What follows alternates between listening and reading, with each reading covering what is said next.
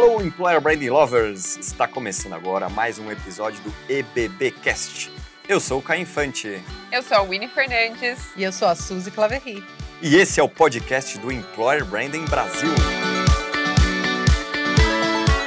Esse episódio está sendo produzido e oferecido pelo Kenobi, o maior software de recrutamento e seleção do Brasil.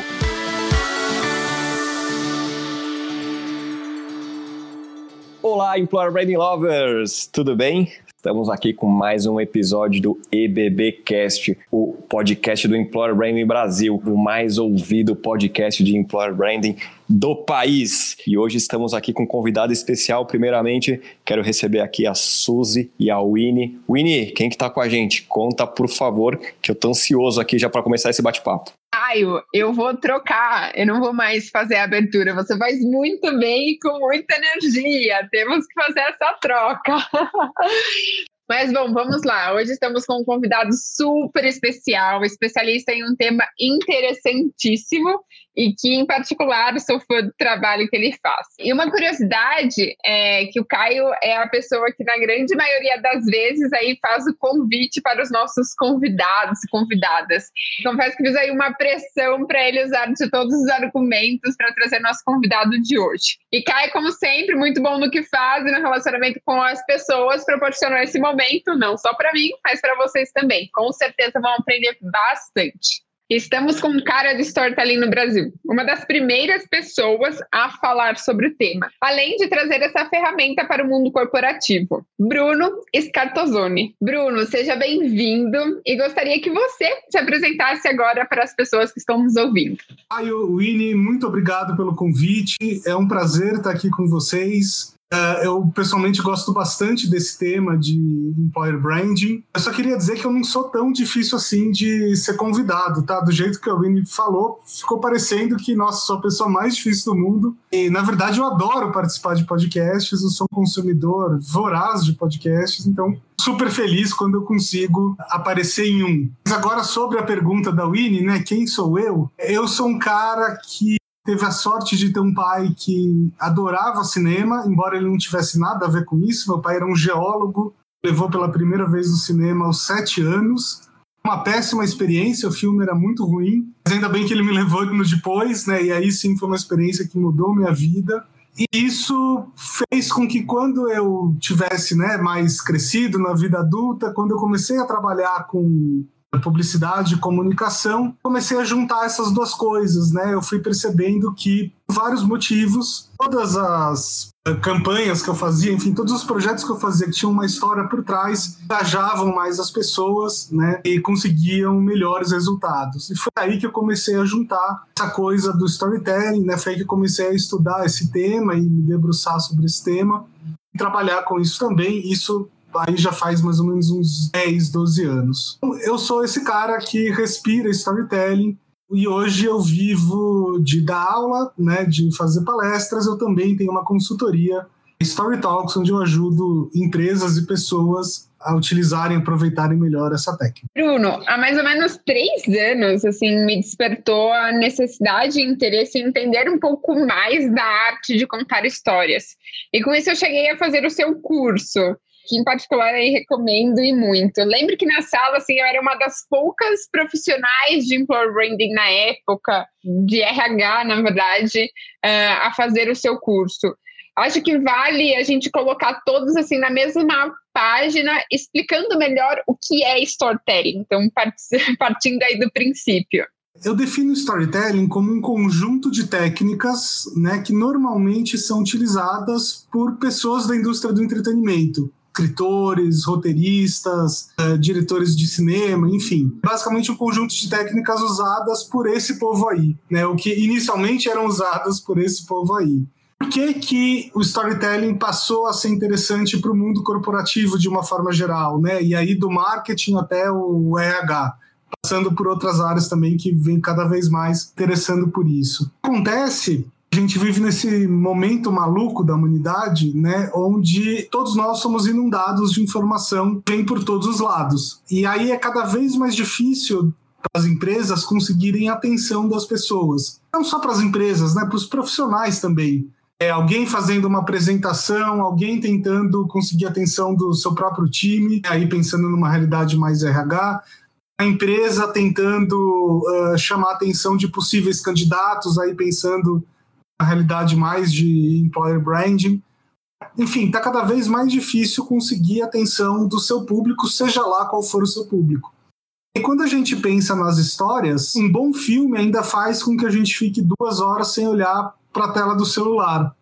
É, uma boa série ainda faz com que a gente crie um tempo que a gente achava que não existia na nossa vida. Quantas vezes pessoas que não tinham tempo nenhum criaram um tempo novo, né, vararam a noite para conseguir assistir mais um episódio de uma série. Então as histórias têm esse poder de capturar nossa atenção, de engajar as pessoas de um jeito especial e ainda ficar na memória das pessoas por muito tempo. Então, por isso que de uns 10 anos para cá, o mundo corporativo começou a olhar com muito carinho, com muito interesse para essas técnicas que não são exatamente novas, mas que eram usadas por uma outra área, né, por outro tipo de profissionais. Bruno, você fala muito sobre storytelling, né? Eu adoro esse tema, eu acho encantador, eu acho que ele tem muito a ver com o que a gente fala que é employer branding, né?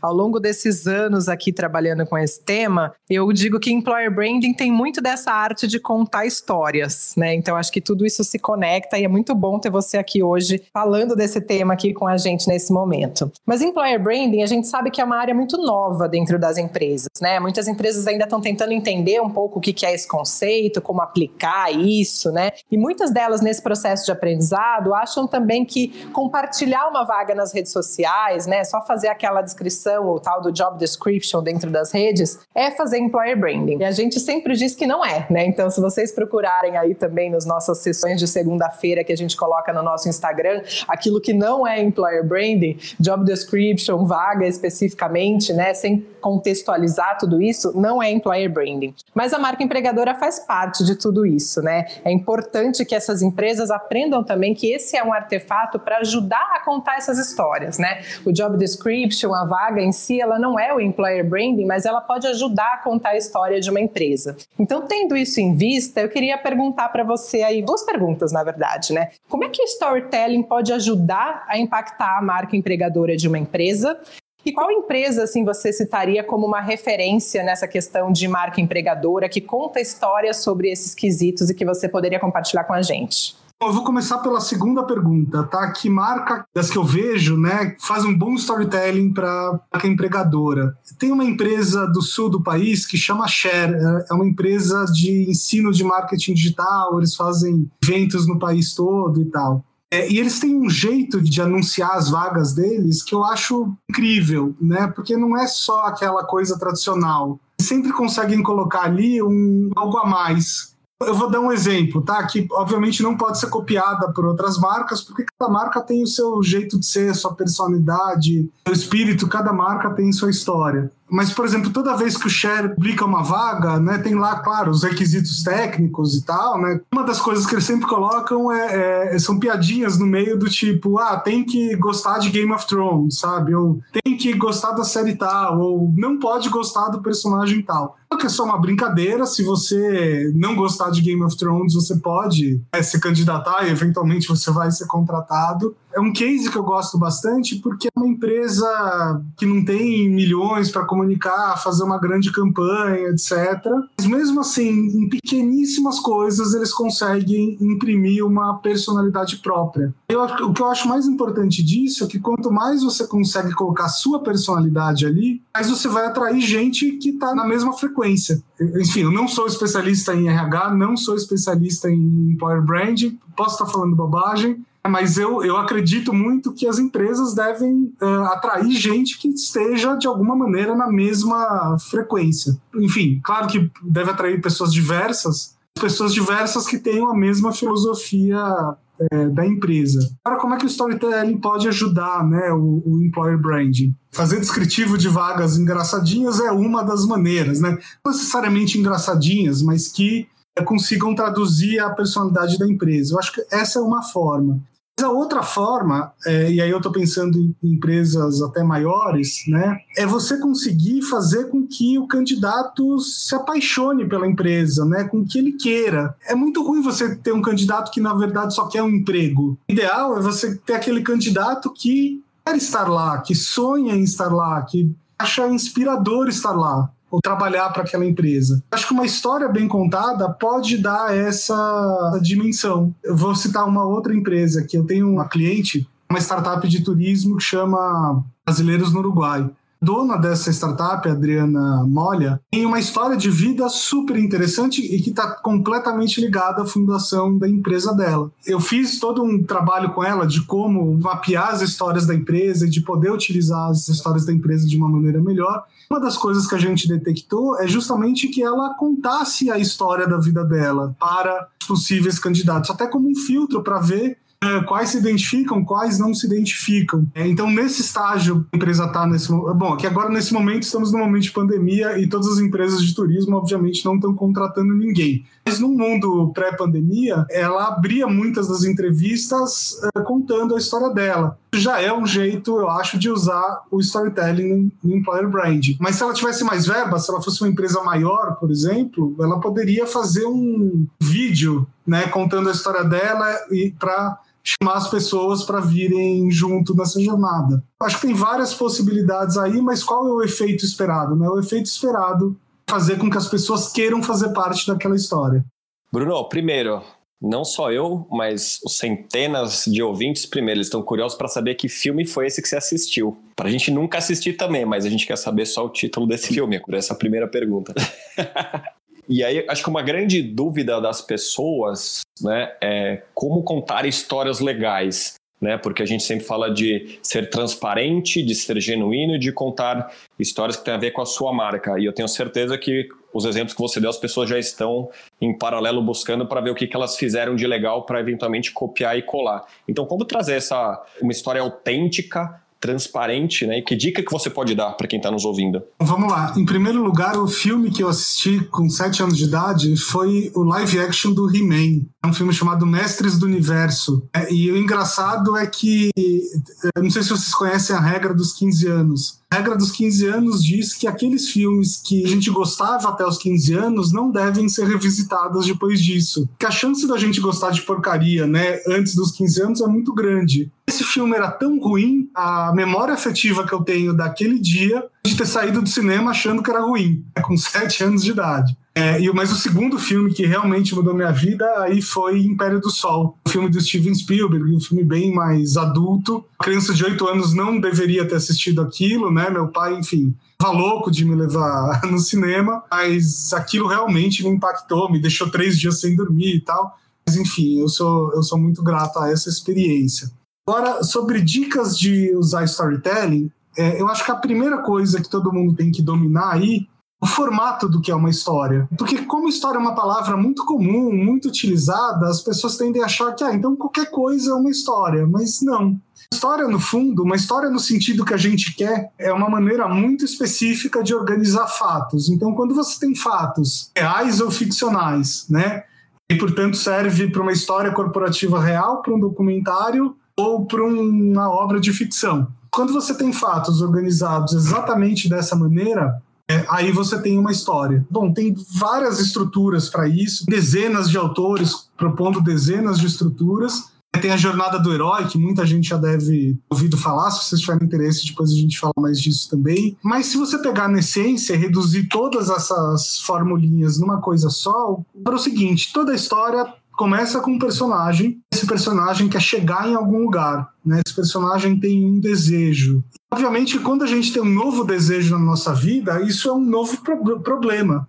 Você está lá vivendo sua vida numa boa e de repente é, você é demitido, ou de repente é, surge uma pandemia, ou de repente você se apaixona e quer conquistar alguém, né? Enfim, surge um novo desafio na sua empresa, você vai ter que enfrentar esse desafio. Então toda a história começa por aí. Tem alguém que vê diante de um novo problema e precisa chegar em algum lugar. Só que para essa pessoa chegar nesse lugar, ela vai ter que enfrentar uma série de obstáculos e desafios. que é justamente no enfrentamento desses obstáculos que esse personagem vai acabar uh, se transformando, aprendendo alguma coisa nova, mudando alguma coisa dentro de si. É aí que a gente vai encontrar o ensinamento da história, né, ou a moral da história. Então, o que importa aqui é que toda a história é um personagem buscando alguma coisa e enfrentando uma série de perrengues para chegar até lá. Se você tem esses três elementos, você provavelmente já tem uma história.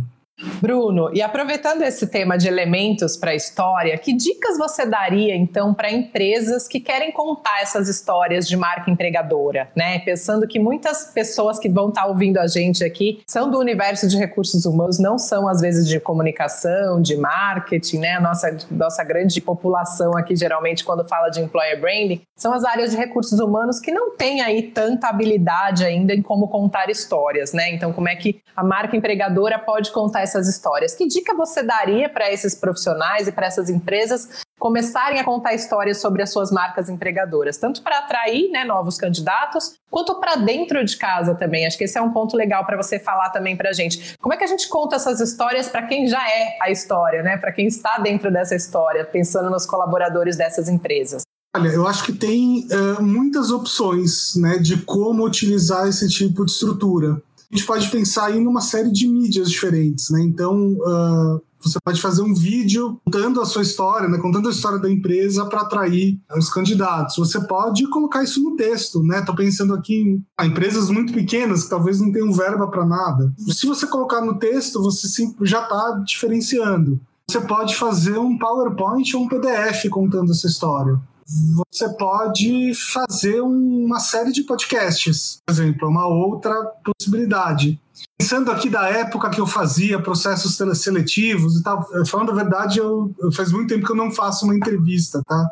Minha vida que eu não participo de entrevistas, mas pensando uh, nessa época, uh, seria muito legal se ela contasse a história da empresa, por exemplo. Eu vi, eu não sei como é que isso tá hoje em dia, porque não é exatamente minha área, não lembro de nenhum caso onde isso tivesse acontecido.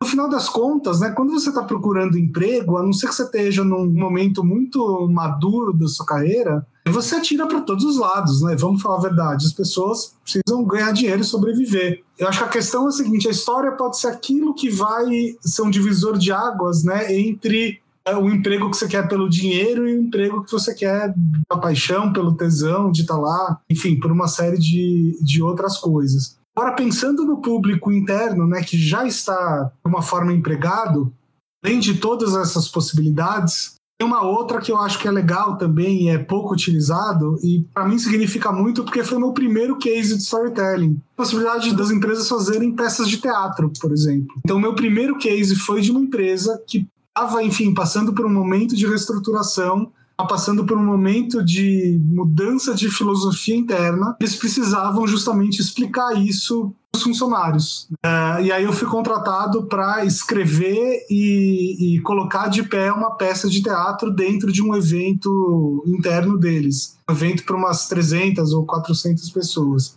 Foi um dos projetos mais legais que eu fiz na vida. É, foi uma peça de uma hora de duração, escrita só para aquele momento. São cinco atores, né, que eram cinco personagens que iam interagindo entre si. E até aconteceu uma coisa super engraçada, assim, que, que foi importante para mim. Esse evento todo, ele tinha nove cenas, né, da peça, entre uma cena e outra, a peça era pausada e aí tinha um conteúdo corporativo normal, tipo, sei lá, apresentação de PowerPoint, o discurso do presidente, essas coisas que todos os eventos corporativos têm, né? Durante a peça era um silêncio absoluto, as pessoas estavam loucas para saber o que, o que ia acontecer. Quando pausava e vinha o cara com PowerPoint, as pessoas iam tomar café, as pessoas começavam a cochichar. E aí eu entendi que a peça era como se fosse a novela conteúdo corporativo tradicional é como se fosse o intervalo. E na verdade nem precisava do intervalo, porque toda a mensagem que eles queriam já estava embutida na peça. Acho que tem, assim, sendo criativo, né, dá para pensar em muitos formatos aí para trabalhar com público interno ou candidatos. Sem dúvida. Acho que essa, essa questão da criatividade é algo muito interessante quando a gente fala de employer branding também. O pessoal sempre pergunta pra gente: ah, precisa de dinheiro para fazer employer branding? Claro, precisa um pouco, sempre é importante. Mas muito mais vai da criatividade que você consegue colocar ali para atingir o seu público de maneira diferente, né? Com a estratégia de gestão de marca empregadora. E aí, puxando esse ponto, Bruno, tem alguma história bizarra de storytelling que você consegue contar pra gente, só por curiosidade, do que você já viu aí no mercado e que você falou, nossa nossa, isso é uma história horrível, ou então isso não tem nada a ver com a realidade, alguma complicação que tenha gerado para alguma marca? Só por curiosidade. Ai, adorei essa pergunta, Suzy. tô pensando aqui, tô pensando. A gente vai saindo fora do roteiro aqui. Agora eu compliquei, que essa não estava no roteiro. Essas são as perguntas que vão dar audiência. Tá? Vamos lá. Até existem alguns cases bizarros de storytelling, mas normalmente são de marcas muito pequenas, assim, às vezes marcas do interior que fazem uns vídeos, atuações péssimas e tal. Isso de vez em quando aparece, né? Mas eu acho que nem, nem dá pra gente aprender muita coisa com esses exemplos. Agora, histórias que deram errado, né? Isso sim. Tem uma história que deu errado, que é bastante famosa, que é do sorvete de leto. Quem não se lembra, sorvete de leite, aquele, é, aquele sorvete tipo picolé, né? Eles foram meio pioneiros aí com picolés gourmet. Tanto no site quanto na embalagem tinha uma história contada ali, né? A história dizia que era uma vez um cara chamado Vittorio Scabin, eram fabricantes de sorvetes na Itália antes da Segunda Guerra. Aí esse Vitório Scabin, para fugir da Segunda Guerra, vem para o Brasil. O Brasil ele nunca mais fabrica sorvete nenhum, mas enfim, ele continua a vida dele, tem família, né? Tem filhos, os filhos têm netos. Aí a história é que um dos netos, homenagear o avô e resgatar a história da família e tal, estava criando a marca de Leto, né? Baseado inclusive nas receitas originais do avô. É tudo isso que estava escrito lá, tá? Enfim, mais ou menos isso, até que uma jornalista do exame descobre que praticamente nada dessa história era verdade. A única verdade é que o fundador da empresa tinha um avô, é, mas o nome dele nem era Vitório Scabin também, aparentemente. Essa eu acho uma história engraçada, né? Porque as marcas tentam inventar histórias de origem não tem uma regra fácil para isso. Né? Eu também não vou falar assim, não faça. Se você quiser fazer, é, no contexto da cultura brasileira, deixe claro que isso é uma fantasia, sabe? Se tivesse por trás desse projeto, por exemplo, é, eu teria tomado cuidado de falar assim: ah, o vovô Vitório Scabin fabricava melhores sorvetes da Itália com a ajuda dos ursos polares. Pronto, eu coloquei lá um, porque os ursos polares são os mascotes, né? É o mascote da empresa eu jogo um, um elemento lá de fantasia para deixar meio óbvio que é uma história fantasiosa. O engraçado disso é que tem várias marcas americanas que criam histórias fantasiosas de origem e tudo bem, porque naquele mercado as pessoas, por algum motivo, aceitam isso. Diferenças culturais tem certo ou errado, é só diferente. Mas no mercado brasileiro a gente tende a não aceitar esse tipo de coisa, principalmente quando é feito para você não saber se é verdade ou não. Mas tem aí uma questão de sangue latino, né? Acho que a gente se envolve emocionalmente com as coisas e quando a gente descobre que isso não era verdade, consumidor médio tende a ficar meio bravo, assim. Então, esse é um anti-case de storytelling que eu acho que é legal para aprender alguma coisa. Bela história, ou bela quase história. Só para te deixar tranquilo, se você precisar, Brunão, eu tenho VHS, eu gravei o filme, esse filme do He-Man que você comentou, que eu tava curioso, eu tenho gravado. Eu não sei se ainda tem o VHS na casa dos meus pais, mas foi realmente desapontante. Eu tinha Castelo de Grace com todos os bonequinhos te entendo bem. Como teve Mortal Kombat, Street Fighter, vários outros que não foram tão legais, mas ainda gosto do videogame. Bom, agora o momento mais tradicional do nosso podcast, o nosso bate-bola com Winnie Fernandes. Bora pro bate-bola. Bruno, dica de leitura. É, dicas de leitura. Recentemente eu li um livro chamado A Guerra Não Tem Rosto de Mulher, de uma jornalista russa ou ucraniana, não tenho certeza, é, que inclusive ganhou um prêmio Nobel de Literatura em 2015, se eu não me engano. E é um livro é, de relatos, né, onde ela pega relatos de mulheres ali daquela região da Rússia, a ex-União Soviética, mulheres que lutaram na Segunda Guerra Mundial. E é super interessante né, ver a guerra do ponto de vista das mulheres que a gente está acostumado a ver a guerra do ponto de vista dos homens, né? Todos os filmes feitos a partir né, de, das experiências masculinas com a guerra. E tem coisas ali inimagináveis, tem histórias incríveis, tem histórias super tristes, enfim, tem um, tem um pouco de tudo ali, mas acho que é um, é um dos livros mais impactantes que eu li aí nos últimos tempos. Pessoa que te inspira?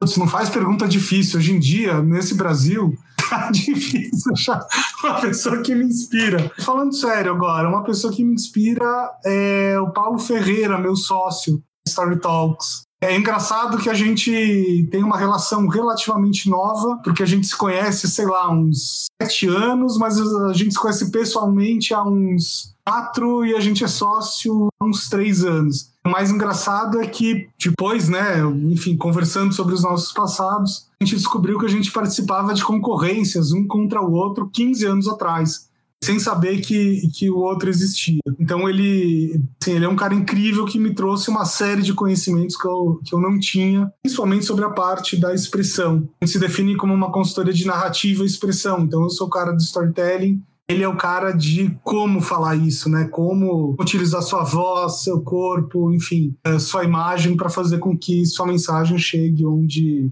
precisa chegar.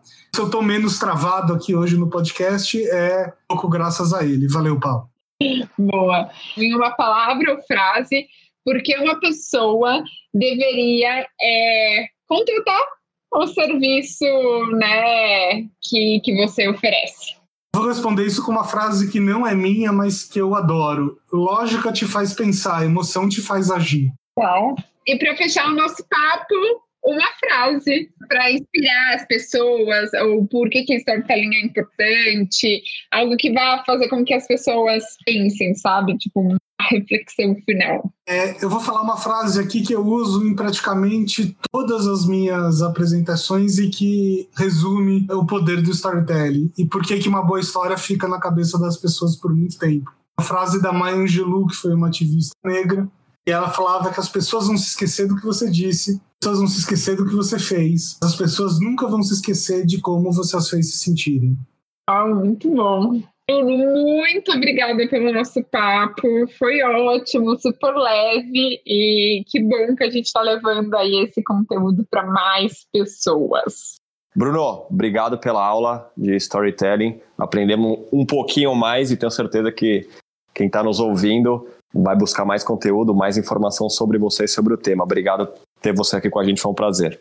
Bruno, deixa as uh, suas considerações finais, como que as pessoas te acham, é, o que, que você está fazendo agora que é interessante também. Tudo bem que né, o podcast é meio atemporal, assim, acho que vale você divulgar um pouquinho do seu projeto, dos seus projetos também. Eu que agradeço, quero agradecer muito a, a oportunidade de falar aqui. Acho que foi um papo super gostoso. Né? Estamos gravando numa sexta-feira à tarde. Numa sexta-feira, quando vai dando um soninho e tal, é bom pegar aqui o programa de podcast e bater papo. E sobre os meus projetos, acho que o jeito mais fácil de me encontrar é pelas redes sociais, né? No Scartozone não tem duas pessoas com esse nome, com esse sobrenome. É Bruno Scarto na maior parte das redes sociais, tá? É bem fácil de encontrar. Uh, ou pelo site da minha empresa, www.storytalks.com.br. Nesse exato momento que a gente está gravando aqui, tem lá uh, acho que três cursos no ar. Dependendo de quando você estiver ouvindo, isso pode ser que tenham outros projetos, outros cursos, enfim. Aí eu deixo para vocês descobrirem. Eu vou aproveitar o momento para falar que uh, eu também tenho um programa que é uma live semanal que vira podcast também, é o Story Talks Café. Se você estiver ouvindo esse programa aqui, aproveita entrar lá no seu agregador de podcasts e procurar por Story Talks Café que você vai encontrar é o meu programa com entrevistados. Ótimo. E sigam o Bruno nas redes sociais, que ele é super ativo. Todos os dias tem posts e faz a gente refletir bastante. As lives são ótimas também. O Bruno participou da nossa maratona, estava comentando com a galera. E, tipo, nossa, são lives de quase duas horas, mas é um papo tão legal, tantos conteúdos que vale muito a pena, assim, ouvir, né? Se você não consegue ao vivo no YouTube, você consegue acompanhar depois o podcast também. Obrigada, Bruno!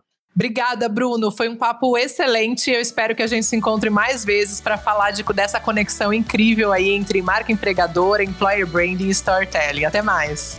Eu que agradeço. Até mais, pessoal. Você ouviu o EBBcast Para ouvir este e outros episódios, estamos disponíveis em todas as plataformas digitais. E não se esqueça de nos seguir no LinkedIn e Instagram. É só procurar Employer Branding Brasil.